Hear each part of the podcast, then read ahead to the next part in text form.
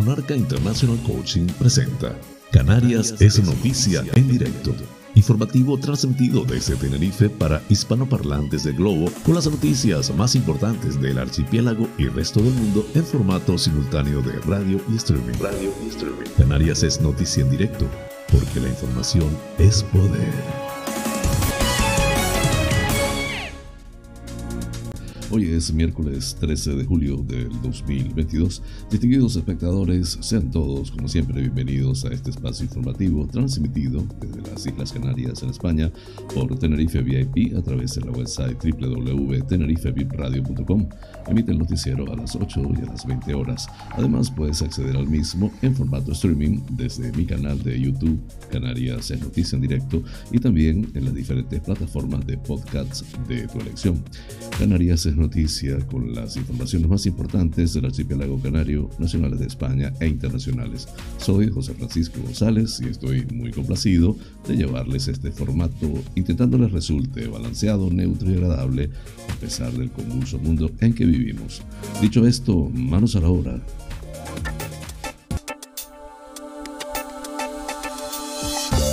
El pensamiento del día. Lánzate por encima de esas nubes de tormenta y encontrarás los rayos del amanecer. Mario Fernández.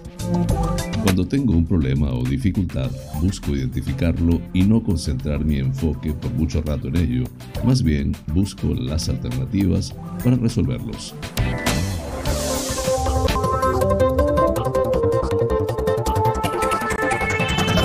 Más informativo titulares del día. Los aeropuertos canarios recuperan en junio casi la totalidad de viajeros de 2019.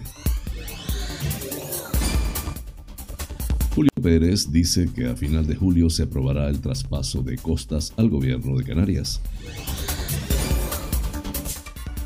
María Fernández, de Coalición Canaria, nueva diputada en sustitución de Pedro Quevedo. Torres, iremos al endeudamiento y tocaremos el aspecto fiscal si es preciso. Manuel Fajardo destaca el rol de Canarias como frontera sur de Europa en el octavo foro parlamentario hispano-polaco. Coalición Canaria califica de frustrante la intervención de Sánchez por su compromiso cero con las islas.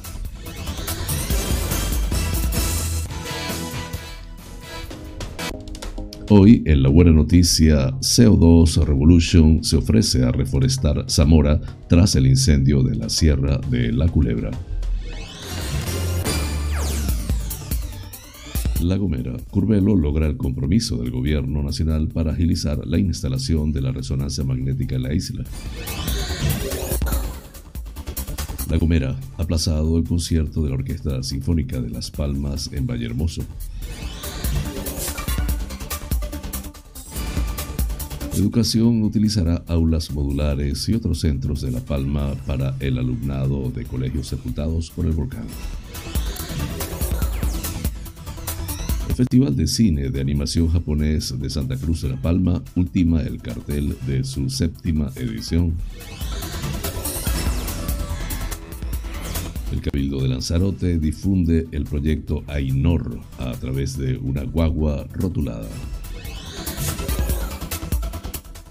PSOE de Recife cataloga de vergüenza la organización de las fiestas de Valterra en Lanzarote. Fuerteventura, el ayuntamiento licita la explotación de varios sectores de surf en Puerto del Rosario.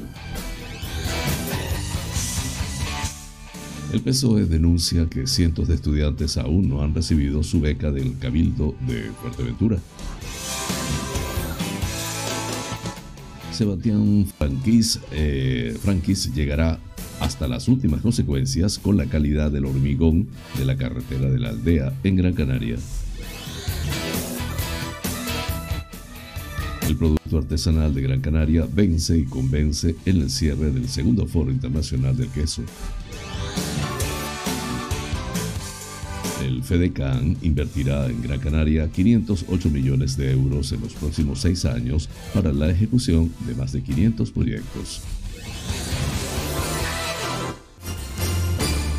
Tenerife, seis detenidos en ADG por falsificar documentos a inmigrantes irregulares. San Miguel imparte talleres gratuitos del uso de nuevas tecnologías para mayores. Los campamentos educativos de verano en Granadilla benefician a 200 menores.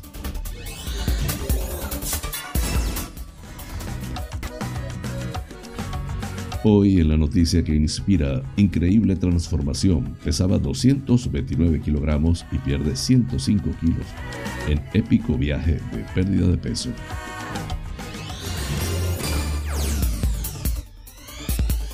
Nacionales, Sánchez y el PP se ensarzan en el debate con ETA y la ley de memoria histórica. Díaz celebra las medidas de Sánchez. Lo que era imposible ahora es posible. En internacionales, los cadáveres recuperados tras el ataque ruso en el Donetsk ascienden a 36. Los Estados Unidos de Norteamérica matan a uno de los líderes del Estado Islámico en zona siria ocupada por Turquía. Así culminamos los titulares del día. Flash informativo. El tiempo en Canarias. En la costa oeste de Lanzarote y en el norte de las islas de mayor relieve, cielos nubosos tendiendo a intervalos nubosos durante la mañana y a cielos poco nubosos o despejados por la tarde. En el resto de zonas, cielos poco nubosos o despejados, salvo algún intervalo matinal. Temperaturas con pocos cambios, con ligero descenso de las mínimas en zonas altas de las islas de más relieve. Viento de componente norte, en cumbres de Tenerife, suroeste moderado a fuerte, más intenso en la segunda mitad del día. Las temperaturas entre los 15 y los 32 grados centígrados en las Islas Afortunadas. Flash informativo. Noticias Comunidad Autonómica.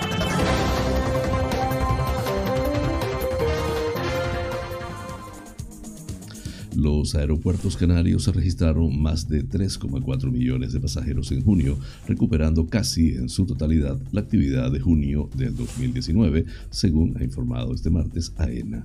En concreto, los aeropuertos canarios recibieron durante el pasado mes de junio 3.422.335 pasajeros, lo que supone una disminución del 2,8% con respecto al mes de junio del 2019.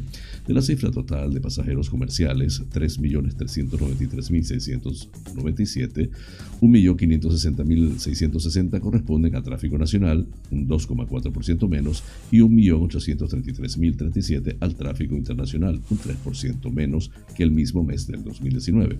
Los aeropuertos del archipiélago con mayor tráfico de pasajeros fueron los de Gran Canaria y Tenerife Sur, con 926.433, menos 5,4%, y 804.767, menos 1,9%, respectivamente.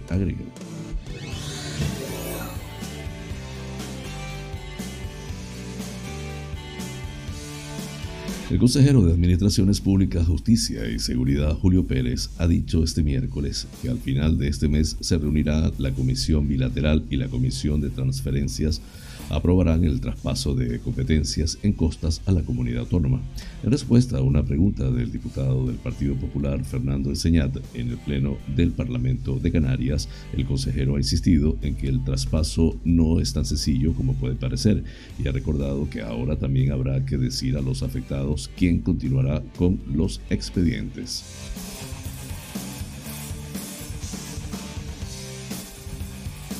La portavoz nacional de Coalición Canaria PNC, María Fernández, ha tomado posesión este martes como diputada en el Congreso en sustitución de Pedro Quevedo de Nueva Canarias, que ha dejado el escaño en virtud del acuerdo electoral suscrito entre ambas formaciones.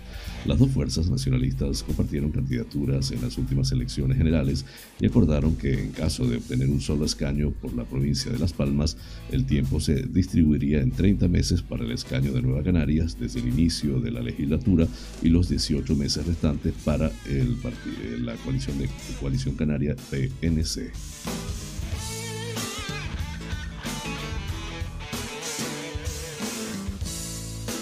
El presidente de Canarias, Ángel Víctor Torres, ha afirmado este martes que si es preciso, el Ejecutivo recurrirá al endeudamiento y tocará el aspecto fiscal porque las cosas pueden ir mal y tenemos que estar preparados.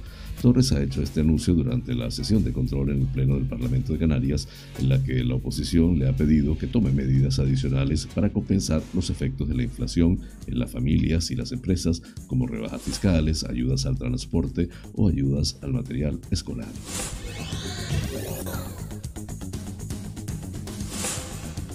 Una delegación del Congreso y el Senado de España se ha reunido durante dos días con una representación homóloga de parlamentarios polacos en la ciudad de Burgos, Castilla y León, con motivo del octavo foro parlamentario hispano-polaco un encuentro cuyo fin es ahondar las relaciones bilaterales entre los dos países y fomentar posturas comunes en el ámbito de la política europea. La cumbre se estructuró en cuatro sesiones de trabajo tituladas Política Exterior y de Seguridad.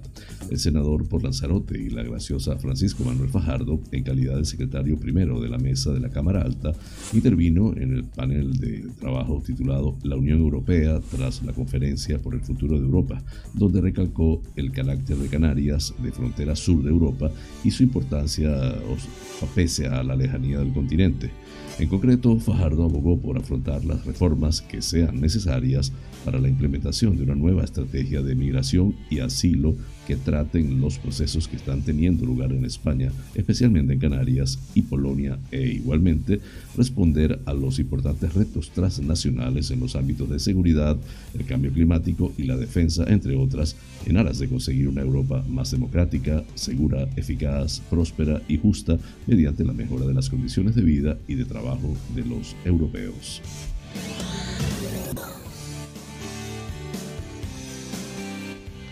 Coalición Canaria PNC ha valorado este martes de forma negativa la intervención del presidente del gobierno Pedro Sánchez en el debate del Estado de la Nación. El portavoz de los nacionalistas canarios en el Congreso, la portavoz Ana Oramas, calificó de frustrante el discurso de Sánchez por su compromiso cero con el archipiélago. La diputada, que aseguró estar decepcionada porque los anuncios importantes del presidente del gobierno no van a afectar ni a la cesta de la compra, a pesar de que ha reconocido que el principal problema es la inflación, ni van a afectar a la economía canaria.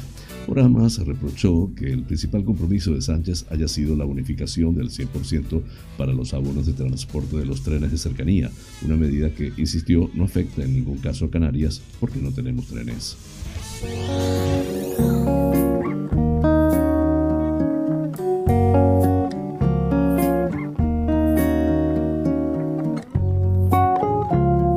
La buena noticia porque también las hay.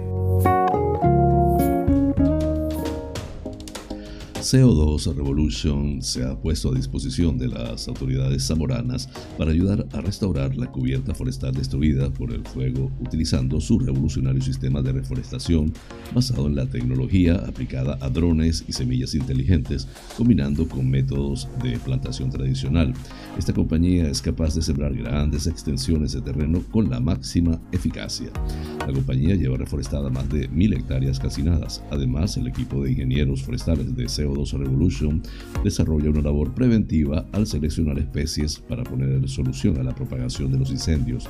En lo que va de año, esta empresa ya ha plantado 58.000 árboles que actúan como barrera para la ralentización de la extensión del fuego, lo que equivale a una extensión de 60 hectáreas, lo que como referencia sería 60 campos de fútbol. Sin estos cortafuegos naturales, el incendio se podría propagar con mayor rapidez, multiplicando su efecto devastador, apuntan desde CO2 Revolution. La compañía recalcan que en ningún caso pediremos dinero a los ayuntamientos de la zona, sino que la financiación para su trabajo se obtiene de estos agentes empresariales o incluso de un futuro contacto con la Junta de Castilla y León. Flash informativo, La Gomera.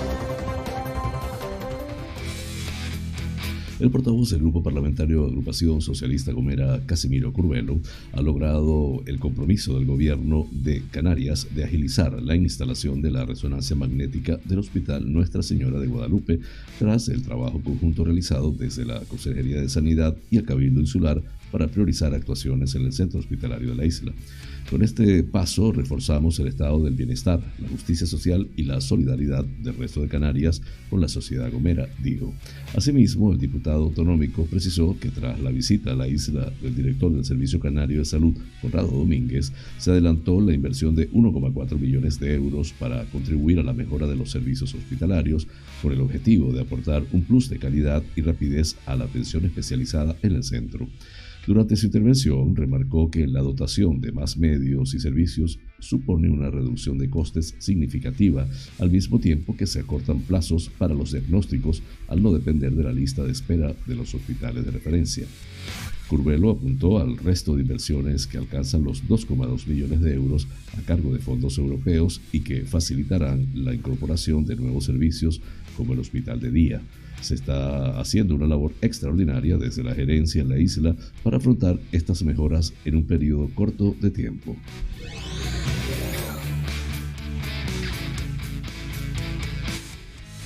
La Orquesta Sinfónica de Las Palmas, cuya actuación estaba prevista para este próximo miércoles 13 de julio en el escenario principal de las fiestas lustrales, finalmente no podrá participar por cuestiones ajenas a la agrupación y de índole administrativa, porque el, ayuntamiento ya se encuentra trabajando para cerrar una nueva fecha para poder estrenar en Vallehermoso el espectáculo México Sinfónico. Desde el ayuntamiento se pide disculpa a las personas que habían reservado ya su entrada, emplazándolos a estar atentos a los canales oficiales del consistorio, donde se anunciará la nueva fecha para la celebración del concierto, que supondrá que por primera vez una orquesta sinfónica actúe en el municipio. Flash informativo, La Palma.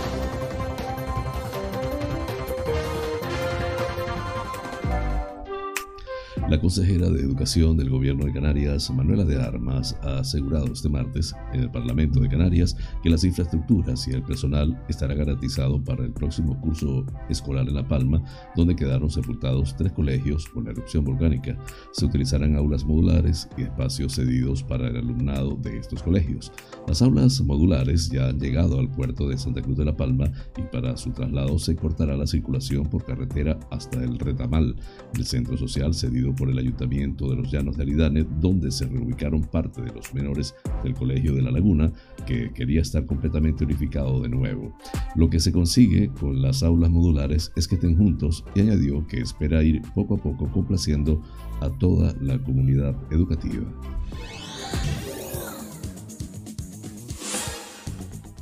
Santa Cruz de la Palma acogerá a finales de julio la séptima edición de Animetraje, el Festival de Cine de Animación japonés que aspira a consolidarse en la capital palmera como uno de los eventos nacionales en difundir este subgénero cinematográfico de origen nipón.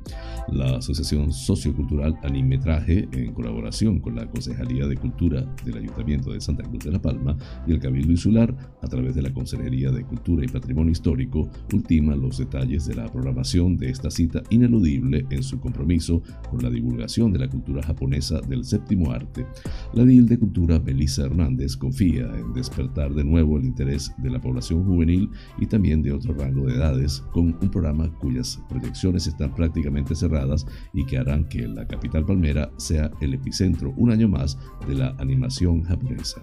El presidente de la Asociación Cultural Animetraje, Efren Fernández, señala que en los próximos días se podrá adelantar el cartel definitivo con la relación de las películas que se exhibirán en el Teatro Circo de Marte, un escenario de lujo y con todo tipo de comodidades para disfrutar de las creaciones más interesantes, premiadas y novedosas del anime. Flash informativo, Lanzarote.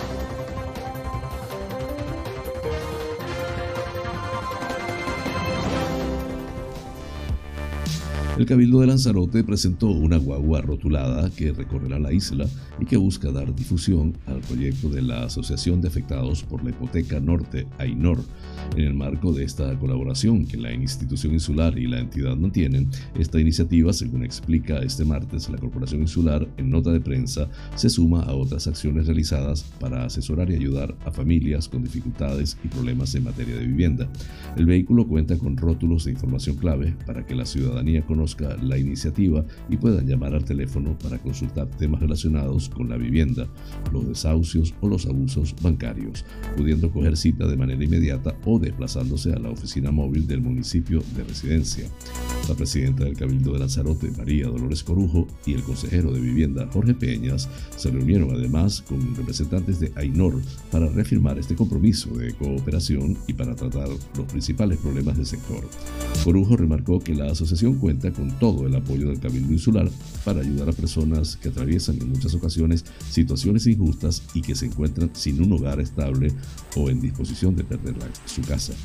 La vivienda es un derecho fundamental y debemos hacer lo posible para que las familias que frecuentemente tienen a su cargo hijos pequeños tengan una casa, sostuvo la presidenta. En la misma línea, el consejero de vivienda Jorge Peñas insistió en que el compromiso de la primera administración insular con el derecho a la vivienda es firme.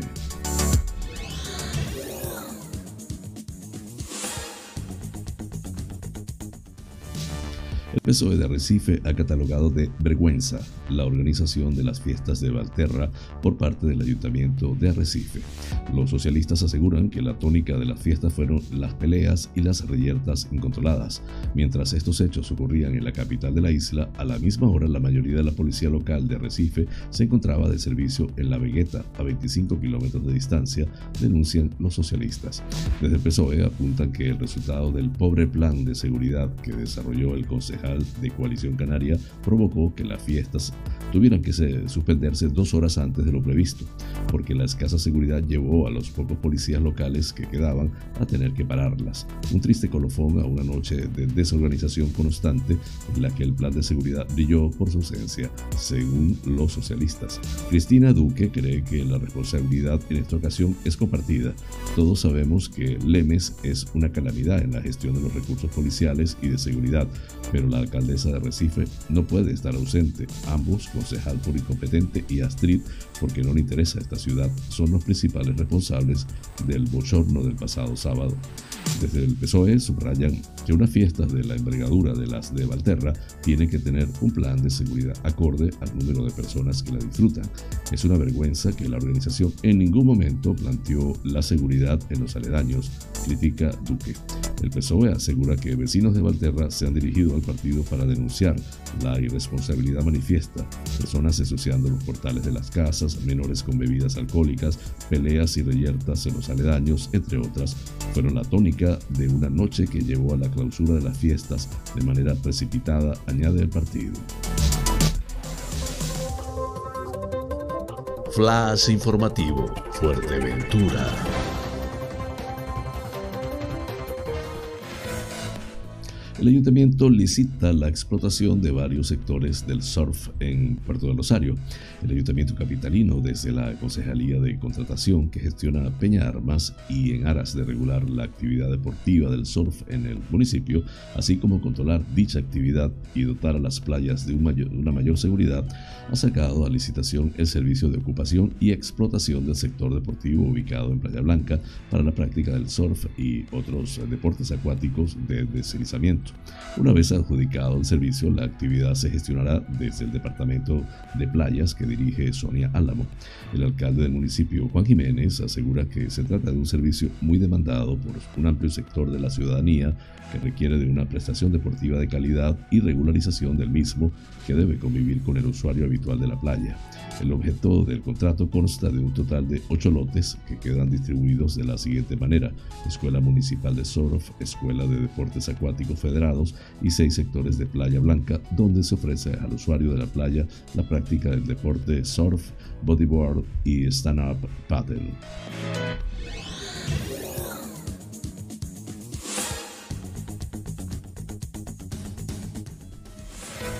El PSOE de Fuerteventura ha indicado que cientos de estudiantes universitarios y de formación profesional aún no han recibido el ingreso de su beca del Cabildo Insular.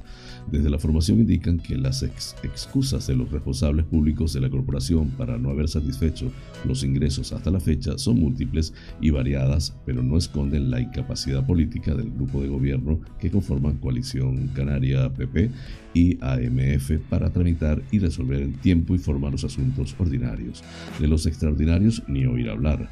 El PSC PSOE se hace eco de las quejas de muchos estudiantes y de sus familias que están reclamando el ingreso de esta ayuda a la que tienen derecho y que han tramitado correctamente porque están diseñadas precisamente para contribuir a la financiación de los estudios, un apoyo fundamental a las economías familiares y el curso ha acabado pero no se sabe nada de la ayuda.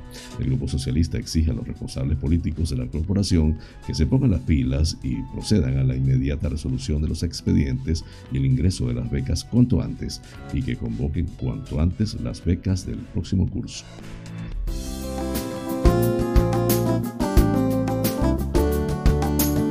Vida sana.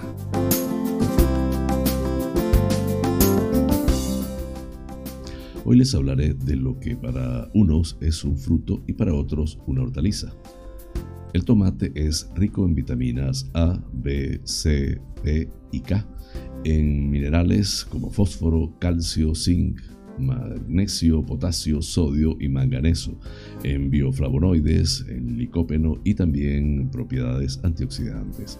Además, una pieza de este vegetal mediano de 150 gramos cuenta con tan solo 35 calorías y 0% de colesterol, sodio y grasa saturada, por lo que es perfecto para todas aquellas personas que estén buscando cuidar su línea.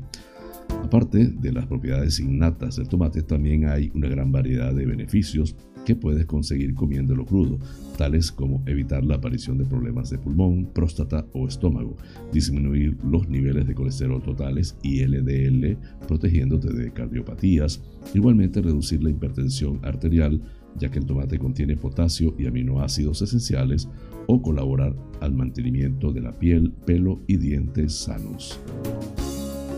Breve pausa, ya regreso con ustedes.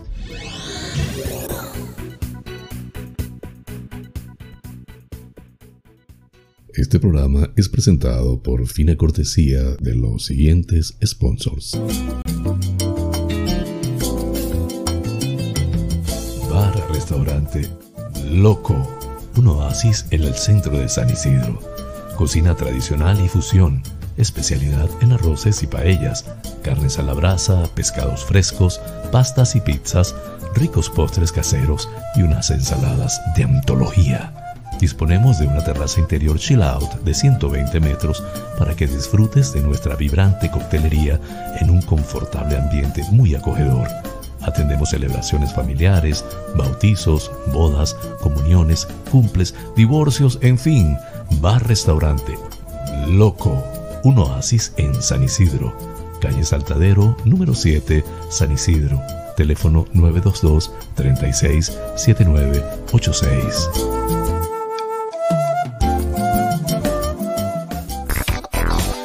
Wheeler Dealer Las Chafiras. Venta de vehículos de ocasión seminuevos con seguro, traspaso y garantía. Recibimos tu actual vehículo como parte de pago con una tasación justa. En traspasos y matriculaciones de autos de otros países somos expertos. Déjanos el papeleo y disfruta tu coche al máximo. Además, en Wheeler Dealer Las Chafiras hacemos mantenimiento pre-TV, mecánica ligera, cambio de aceite y filtro de tu coche con un servicio profesional y a precios inigualables. Visítanos en Avenida Tembel 49 Las Chafiras, teléfono 922-736-451 o visítanos en nuestra website www.wheelerdealertenerife.com. Wheeler Dealer Las Chafiras. Ven, conócenos y compruébalo.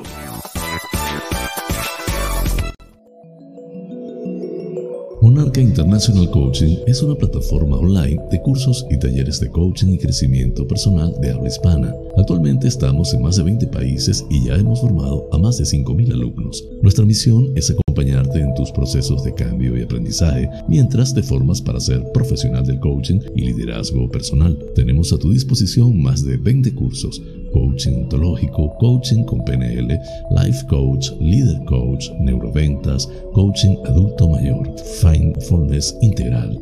Contáctanos por los WhatsApp 3923 86 370 y 54924-946-52499. Monarca International Coaching, porque el mundo cambió y con él nuestra forma de aprender.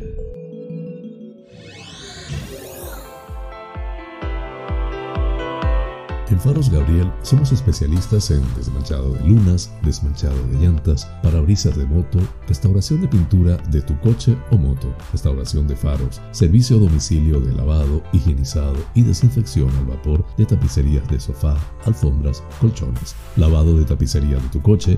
Estamos en el centro comercial Tu Trébol, Los Olivos, ADG. Pide tu cita al 602-431-296. Faros Gabriel, seriedad y satisfacción garantizada. Tal día como hoy, es Femérides.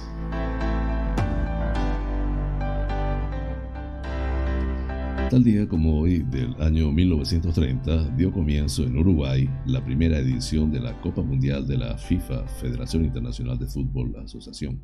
El éxito creciente del fútbol en las primeras décadas del siglo XX motivó a que en 1928 la FIFA decidiese crear un torneo abierto a todos sus países miembros.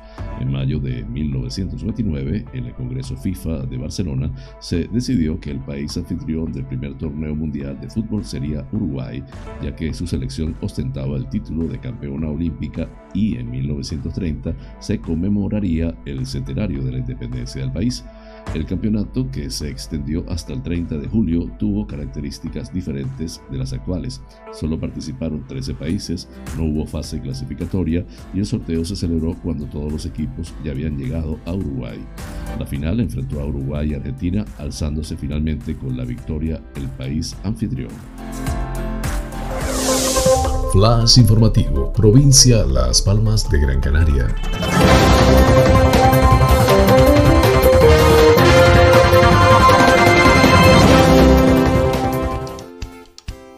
El consejero de Obras Públicas del Gobierno de Canarias, Sebastián Franquis, ha anunciado que llegará hasta las últimas consecuencias para exigir el cumplimiento de la calidad de los materiales contratados en la construcción de la carretera de la aldea en Gran Canaria tras detectarse deficiencias en el hormigón de uno de los túneles.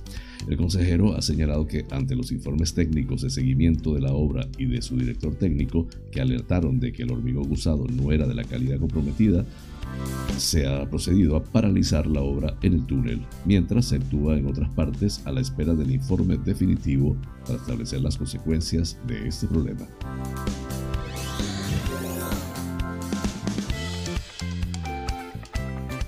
La segunda edición del Foro Internacional del Queso, que se ha celebrado en Infecar, promovido por las Consejerías del Sector Primario y Soberanía Alimentaria junto a Turismo de Gran Canaria, concluyó este martes 12 de julio su segunda y última jornada en la que ha destacado el buen momento que atraviesa la gastronomía de Gran Canaria y la puesta en valor del queso artesanal de la isla en sus distintas variedades y elaboraciones como un producto por descubrir y consolidar en las principales cocinas del país.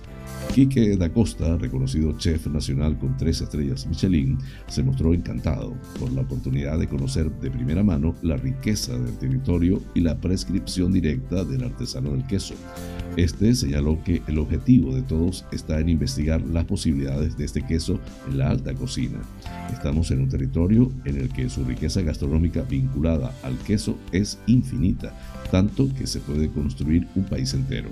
Me parece que aquí hay un patrimonio extraordinario con el que construir, señaló antes de poner de ejemplo a Suiza y su economía circular vinculada a este producto o elaboración. Quique da Costa animó a los exportadores de queso a competir en la península con los quesos más diferenciadores para cubrir el espacio que no existe en el resto del país. Siempre hay que exportar aquello que ofrece un valor añadido y después venir aquí a probar el resto de quesos, que es como mejor se hace patria, en origen, terminó Da Costa.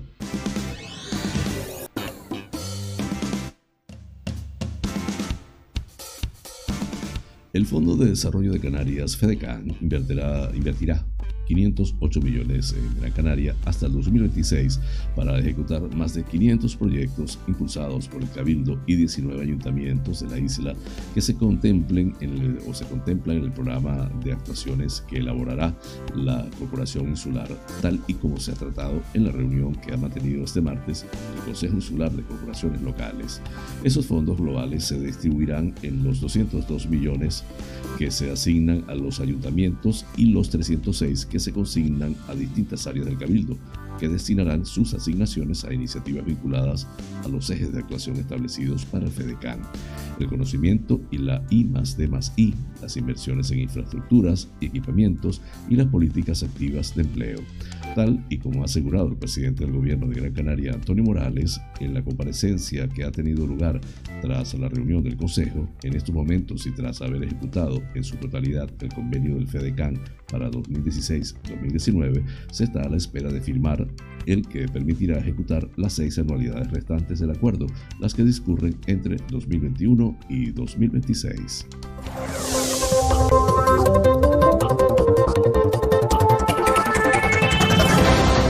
Informativo, provincia Santa Cruz de Tenerife.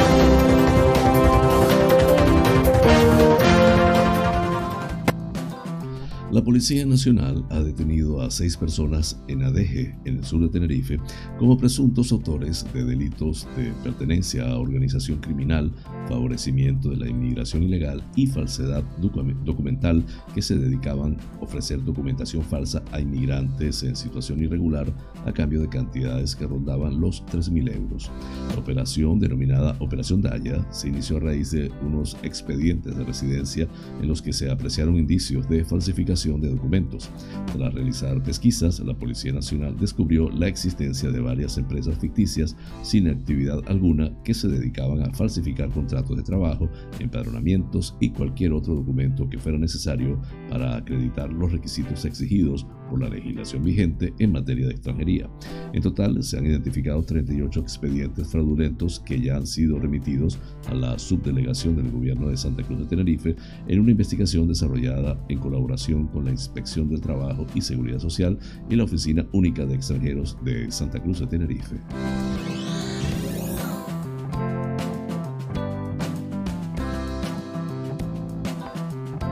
El Ayuntamiento de San Miguel de Abona, a través de la Concejalía de Servicios Sociales, está impartiendo diversos talleres para mayores de carácter gratuito con el objetivo de ayudarlos en el manejo de las nuevas tecnologías y fomentar su participación en la sociedad. Así, desde el pasado mes de junio, en estas clases se está formando a este sector poblacional en el manejo de ordenadores, tabletas, dispositivos móviles y aplicaciones significativas, teniendo en cuenta que gran parte de los mayores tienen que hacer un esfuerzo mayor que el resto de la sociedad para adaptarse y evolucionar al mismo ritmo que la tecnología y la enseñanza, siendo su uso algo complejo para ellos. Para el alcalde Arturo González es un proyecto que está mostrando su utilidad para reducir la brecha digital asociada a la edad y derribar las barreras tecnológicas que los aleja de las ventajas del mundo digital. Por su parte, la concejala de Servicios Sociales, Nuria Barrero, pone en manifiesto que seguiremos apostando por proyectos que ayuden a nuestros mayores a mejorar sus habilidades cognitivas y que hagan más fácil su día a día, aprendiendo incluso a autogestionar numerosas acciones de la vida cotidiana.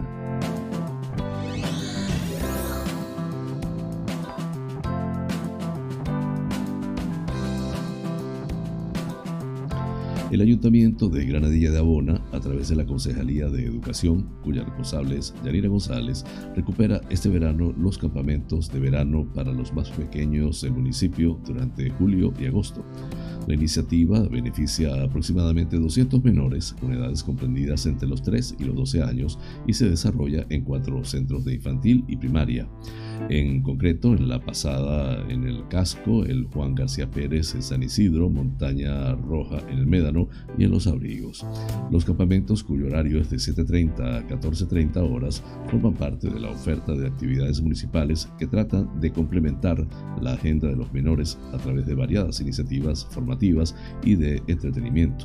Con esta oferta educativa veraniega, indica Yanira González, la Administración Municipal pretende dar cobertura a las propuestas y demandas de ocio y tiempo libre tan importantes en el periodo estival, a la vez que posibilita la conciliación de la vida familiar y laboral de los padres y las madres granadilleras.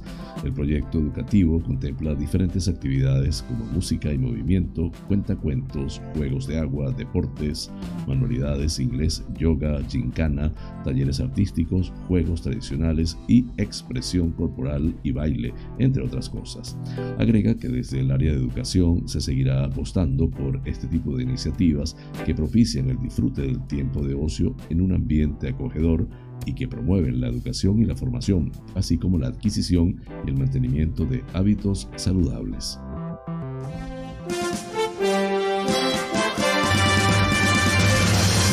Noticias que inspiran.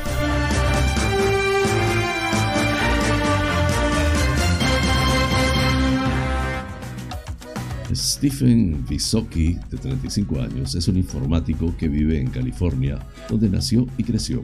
En el momento de escribir estas líneas pesa 123 kilogramos. Su objetivo es llegar a los 113 kilos.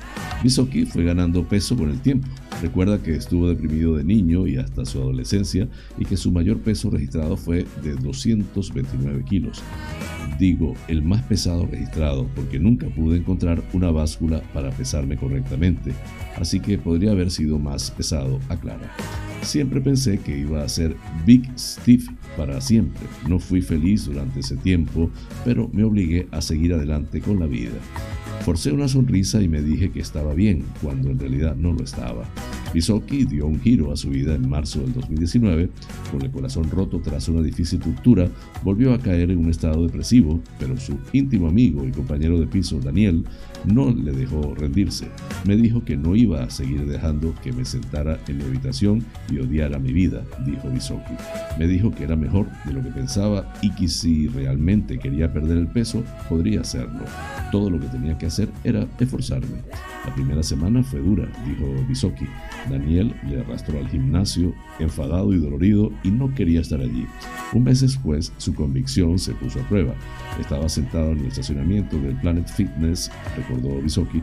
Resulta que Daniel estaba ocupado ese día, así que para poder entrenar tendría que hacerme socio del gimnasio. Me dije, si sí estoy dispuesto a invertir todo este tiempo en los amigos y la familia, ¿cómo es que no puedo invertir tiempo en mí mismo? Entró solo en Planet Fitness, comprometiéndose a trabajar duro durante un año para ver qué era posible. Bisoki recordó entonces las palabras alentadoras de Daniel. Todo el mundo está trabajando en sí mismo, no se fijan en ti, y ese consejo tan necesario hizo que Bisoki superara los días más duros. Ese primer año perdió 45 kilos y su confianza creció exponencialmente. Bisoki siguió yendo al gimnasio de 6 a 7 días a la semana, añadiendo ejercicios de pesas a su entrenamiento cardiovascular cuando su peso comenzó a bajar. Veía vídeos en internet con consejos para hacer ejercicio, dejaba las bebidas azucaradas y recibía consejos sobre la dieta de su otro compañero de piso de entonces, que le enseñó a hacer recortes graduales y a sustituir la comida para llevar por la comida casera baja en carbohidratos. Cuando la revisión del estilo de vida le parecía demasiado, Bisoki asistía a charlas de motivación para seguir adelante. Perder la mayor parte del peso de Bisoki le llevó unos tres años de duro trabajo y dedicación. Él mismo lo explicó. Quiero ser feliz y estar sano y trabajar para ganar músculo y tonificar mi cuerpo. Me dije a mí mismo cuando empecé este viaje que era un cambio de estilo de vida, me prometí a mí mismo mantener lo que estoy haciendo en el gimnasio y vivir un estilo de vida saludable tanto con el ejercicio como con la alimentación. Bisoki, que actualmente está recaudando fondos para someterse a una operación de extirpación de piel, espera que su historia pueda inspirar a otras personas que puedan tener sobrepeso pero no tengan fe en sí mismas para perderlo. Si necesitas motivación, vuelve a este artículo. Mira mis fotos en Twitter, animó. Si nadie cree en ti, yo creo en ti y tú deberías creer en ti mismo. Su viaje le ha enseñado que una persona puede hacer cualquier cosa que se proponga. Dijo que antes de su pérdida de peso era extremadamente perezoso y no quería hacer nada. Esforzarme tanto y durante tanto tiempo como lo he hecho me ha demostrado, me demuestra mucho, dijo. No sucede de la noche a la mañana, al igual que me costó años engordar, me costó años perderlo. Hay que ir al 100% con todo el corazón. Tienes que creer en ti mismo y encontrar esa motivación para no rendirte nunca, para no dejar de avanzar. Tienes que hacerlo por ti, por tu familia, ni por tus amigos, solo por ti. La fuente de Epoch Times en español. Flash informativo. Noticias nacionales.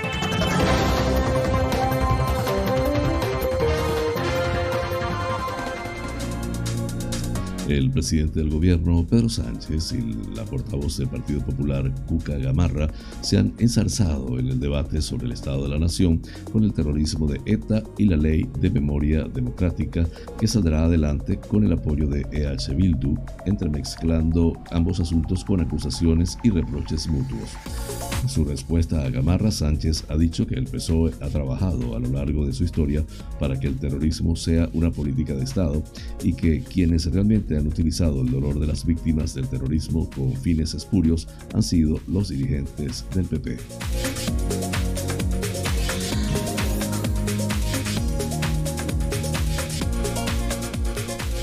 La vicepresidenta segunda del gobierno, Yolanda Díaz, ha dicho estar satisfecha por las nuevas medidas anunciadas por Pedro Sánchez en el debate sobre el Estado de la Nación. Son positivas para que no paguen los de siempre.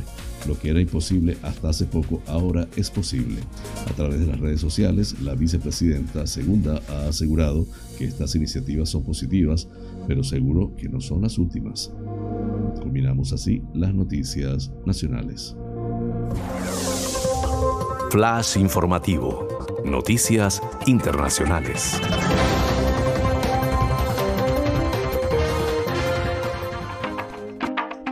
El número de fallecidos encontrados bajo los escombros del edificio de apartamentos destruido en un ataque con misiles rusos en Chasiv Yar, en la región del Donetsk, ha aumentado a 36, según datos oficiales de este martes. Kirilo Timochenko, jefe adjunto de la oficina del presidente de Ucrania, confirmó en su cuenta de Telegram el nuevo balance de víctimas del ataque ruso en esta ciudad del este de Ucrania.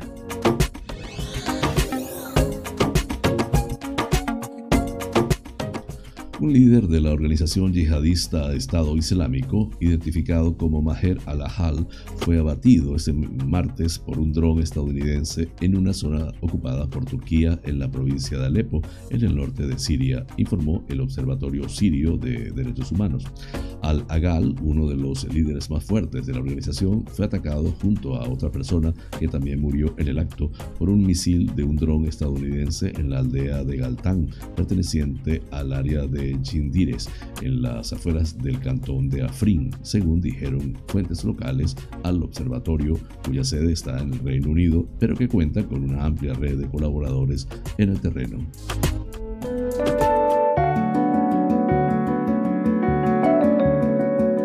Los astros hablan. Un viaje por el maravilloso mundo de los signos del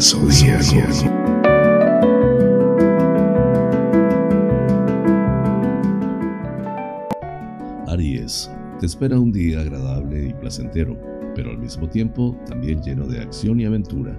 Un día afortunado para los asuntos mundanos y el trabajo e igualmente bastante feliz en el terreno personal o familiar. El destino pone cada vez más cerca la realización de tus sueños e ilusiones más profundas. Aunque todo vaya perfectamente de cara al exterior, sin embargo, por las razones que sean, hoy no te vas a sentir demasiado bien en tu interior. Quizás te salten preocupaciones o inquietudes que no tienen demasiado sentido o pienses en el futuro con cierto temor o angustia. Afortunadamente todo es pasajero. Géminis, hoy puedes tener un gran momento de éxito relacionado con tu trabajo o tu situación financiera. Se puede hacer realidad algo que llevabas mucho tiempo esperando. Pero también es cierto que te vas a encontrar muy bien, lleno de optimismo y sacando lo mejor de ti. Vivirás cualquier éxito, será como un gran triunfo.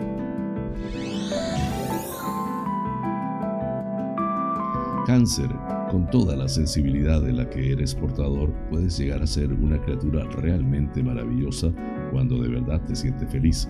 Entonces sacarás lo mejor de ti, que es mucho, y tratarás de hacer felices a todos los que te rodean. Y hoy vas a tener la posibilidad de vivir todo ello en algún momento del día. Leo, estás en un gran momento, sobre todo de cara a tu vida profesional y material, elaborando cada día nuevos y muy ambiciosos proyectos y planificando viajes y aventuras. Pero mientras tú ganas nuevas batallas, cada día los astros vuelven a advertirte de nuevo. Ten cuidado con las envidias y con los enemigos solapados. Virgo, hoy te llega un éxito o una alegría inesperada en relación con tu trabajo o situación financiera. El destino estaba deseando premiarte porque todo lo has conseguido a base de sacrificios, pero ahora por fin, en muy breve plazo, descubrirás que tarde o temprano los frutos se recogen y las satisfacciones llegan.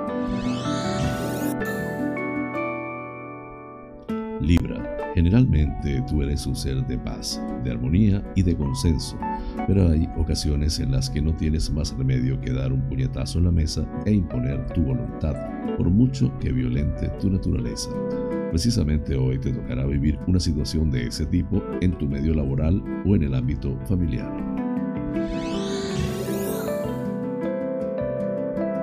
Escorpio, tienes algún, algo, algún importante sueño al alcance de la mano, tan solo tienes que actuar con serenidad e inteligencia pero también con una gran cautela y discreción en que los demás no conozcan tus verdades o tus verdaderas intenciones radica el secreto de tu éxito final. Y ahora más que nunca estás muy cerca de llegar a una meta codiciada. Sagitario, te espera un día bastante raro porque tienes los planetas a tu favor y, por tanto, la suerte de cara y, sin embargo, en algunos momentos quizás vuelvas la vista atrás y te dejes arrastrar por dudas, temores absurdos o momentos de melancolía. Pero ya nada malo del pasado va a volver. El dolor y el miedo han quedado atrás. Capricornio, la luna se halla en tu signo y formando buenos aspectos con otros planetas, lo que te llevará a sentirte bien y ver las cosas de forma positiva e incluso optimista en algunos momentos. La época de los grandes sacrificios ya pasó y ahora por fin conoces momentos de descanso y paz en tu corazón. Intenta vivirlos plenamente. Se acerca una sorpresa que te va a hacer muy feliz en todos los ámbitos de tu vida. Es el momento de recibir una recompensa tan grande como merecida y si eso no te sucede hoy mismo, que es bastante probable, no te preocupes porque está llegando o llamando a tu puerta y no se va a hacer esperar. Todo va a dar la vuelta para bien.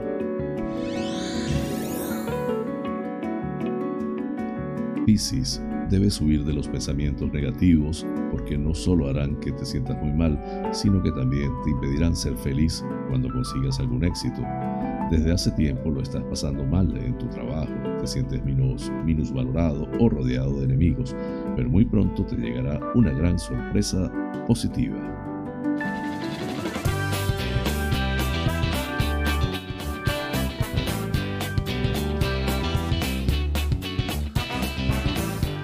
Amigas y amigos, hemos llegado al final del programa deseándoles haya resultado agradable. Realmente es un auténtico placer llegar a ustedes desde esta pequeña y hermosa isla de Tenerife, perteneciente a las Islas Afortunadas en el Océano Atlántico, hasta los sitios más recónditos del planeta. En muchos de esos lugares se encuentran espectadores canarios. Vaya hasta ellos y a todos en general, con especial cariño, ese programa. Por mi parte, les invito para mañana a la misma hora y por el mismo lugar para encontrarnos con el acontecer de las Islas Canarias y del mundo. En la dirección, producción y presentación del informativo, que tuvo el inmenso placer de acompañarles, José Francisco González. Como siempre, invitándoles a suscribirse a mi canal de YouTube, Canarias es Noticia en Directo, dar un like, compartir si les parece y activar las notificaciones. Así pues, me despido con la eficaz frase, es mejor ocuparse que preocuparse. Hasta mañana.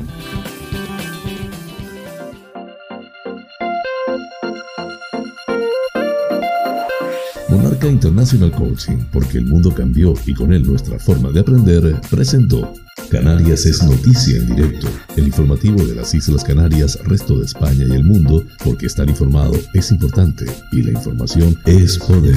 Es poder.